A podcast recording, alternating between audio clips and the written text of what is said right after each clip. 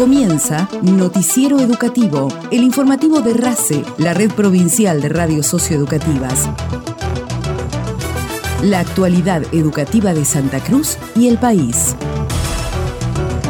El Consejo Provincial de Educación informó que a fin de mes se acreditará el 6,8% de aumento salarial a todos los educadores de las instituciones de gestión estatal y gestión privada. Desde enero pasado, los docentes cobran mensualmente un aumento salarial por la aplicación de la cláusula gatillo. La misma implica trasladar automáticamente el porcentaje de inflación que da a conocer el INDEC a mediados de cada mes para la región patagónica como aumento salarial. Por la cláusula gatillo, el aumento acumulado desde enero asciende a 55,45%.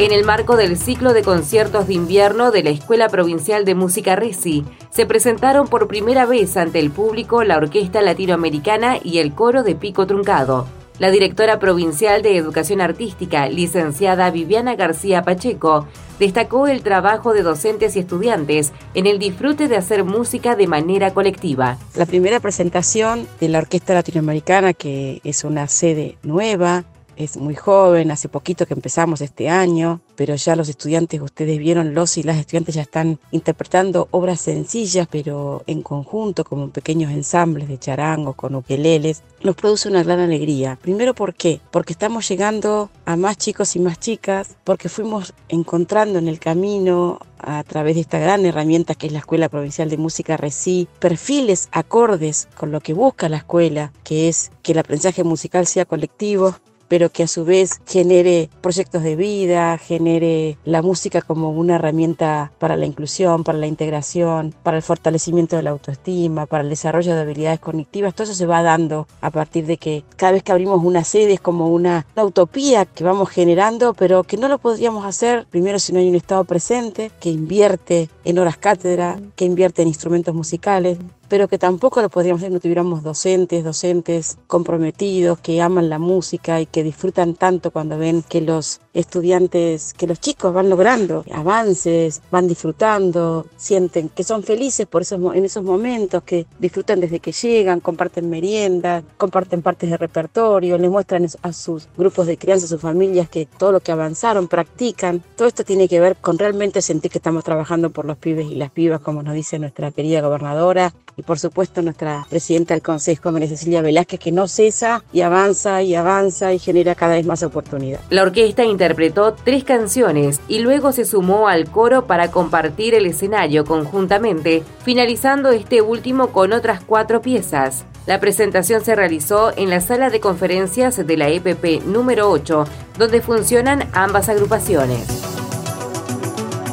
La cartera educativa anunció la creación del Centro de Formación y Actualización Profesional Artesanal número 12 en la ciudad de Río Gallegos. El vicepresidente del Consejo Provincial de Educación, profesor Ismael Enrique, destacó la creación de un nuevo centro formador e hizo hincapié en la importancia de continuar creando instituciones con el propósito de brindar formaciones de calidad a las ciudadanas y ciudadanos santacruceños. La verdad que poder estar en un, eh, más allá que sea de un acto sencillo, pero es un acto al fin y un acto para nosotros sumamente importante, anunciando la creación de una nueva institución formadora lo quiero poner en, valor supremo, digamos, ¿no? Porque en estos tiempos poder seguir nosotros en la provincia de Santa Cruz creando instituciones para que se pueda formar la gente, nuestros este, conciudadanos santacruceños y santacruceñas, creo que es fundamental. De eso se trata la política pública educativa que llevamos a cabo adelante desde Consejo de Educación y fundamentalmente, fundamentalmente, y esto lo quiero destacar, en articulación, como siempre la gobernadora nos lo plantea y nos lo ha dicho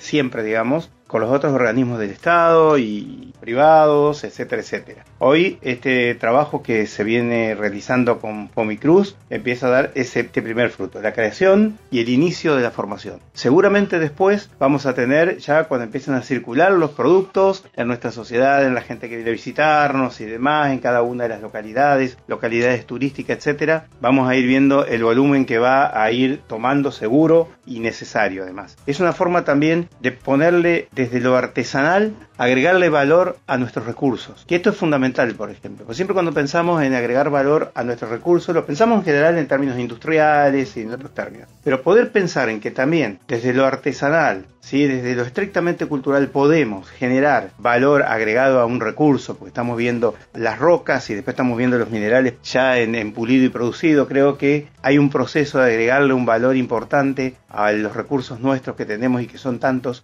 los recursos minerales en la provincia de Santa Cruz. Y no es azaroso que Santa Cruz, dado estos recursos, tenga la segunda escuela de este tipo en el país, como mencionaba Estela. Esto da cuenta también de el valor que estamos poniendo en nuestros recursos para que tengan este valor agregado y para que puedan formar parte del patrimonio, eh, no solo generar trabajo, sino que también ser parte del patrimonio cultural de nuestra provincia de Santa Cruz. La institución contará con los recursos necesarios para el trabajo artesanal, manual y cualificado e integrará diversos diseños curriculares en de que los y las estudiantes puedan adquirir nuevas herramientas y a posteriori insertarse en el mundo laboral de manera independiente o autónoma. Los trayectos de capacitación laboral diseñados hasta el momento son joyería, lapidación y platería criolla, por lo que el centro de formación contará con más de ocho trayectos formativos.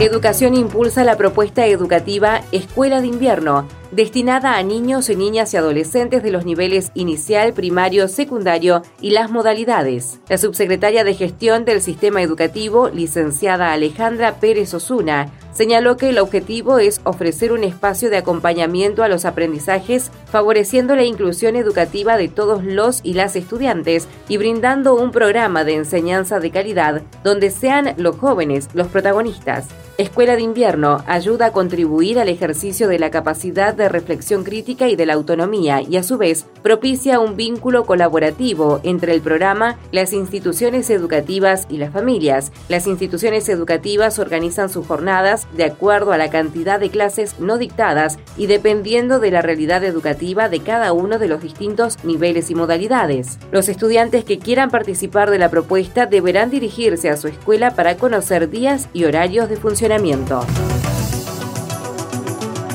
La cartera educativa firmó un convenio de colaboración mutua con el Movimiento Cristiano Misionero para la creación y puesta en funcionamiento de un nuevo jardín maternal en Río Gallegos. Al respecto, la vocal por el Ejecutivo, licenciada Patricia Aguirre, destacó que en el convenio de colaboración mutua la cursada será sin costos para las familias de las y los niños que asistan en principio al jardín maternal y el cuidado de los mismos estará a cargo del Consejo Provincial de Educación, que designará personal profesional para el desempeño de esas funciones. La firma de este convenio tiene una previa, que es la reunión que mantuvimos con el pastor, en principio con él y luego con la gente de mantenimiento también, mantenimiento escolar y estuvimos durante una jornada en la que luego de esa reunión recorrimos parte del edificio, que está por dos lados, en distintos lugares, toma una calle y un pasaje, por lo tanto es un edificio realmente importante, amplio, significativo, que además tiene planta baja, primer y segundo piso. Vimos las condiciones en las cuales se encontraba y a partir de allí hicimos una suerte de relevamiento, después vimos en los planos y decidimos, digamos, a partir del informe que elevamos en concreto a la presidenta del Consejo Provincial de Educación, ver el modo en que podíamos también colaborar en los términos que señala el convenio y nos reunimos, el convenio se redactó, nos reunimos y a partir de eso efectivizamos su rúbrica, su firma con los compromisos que quedaron expresados inclusive en alguna gacetilla que vimos que ya estaba en difusión para conocimiento de toda nuestra comunidad. Por otra parte, cumplimos también con los objetivos que nos plantea no solamente la Ley Provincial de Educación, la Ley 3305, sino también aquello que nos hemos planteado desde las políticas públicas llevadas adelante en el Consejo Provincial de Educación. Esto es, fortalecer, además de cumplir con los objetivos de la ley, que es asegurar la obligatoriedad escolar desde la sala de cuatro años de la educación inicial, universalizar las salas de tres años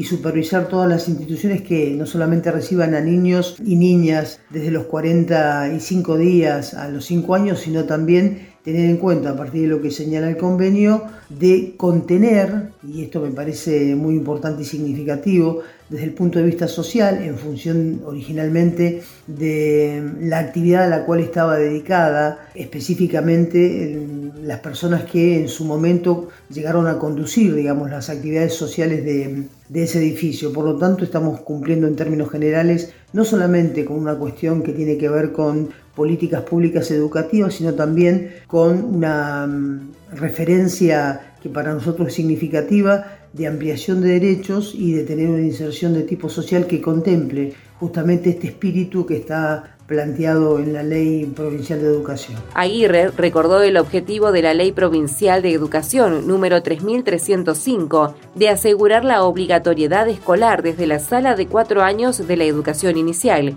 universalizar las salas de tres años y supervisar todas las instituciones que reciban niños y niñas desde los 45 días a los 5 años aseguró que el convenio firmado con el movimiento misionero se inscribe en la necesidad de implementar estrategias de desarrollo infantil con articulación y o gestión de otras áreas gubernamentales de desarrollo social, salud y educación, en el ámbito de la educación no formal para atender integralmente a niños, niñas, jóvenes y adolescentes. Noticiero Educativo RACE, elaborado con información propia del Gobierno de Santa Cruz y del Ministerio de Educación de la Nación.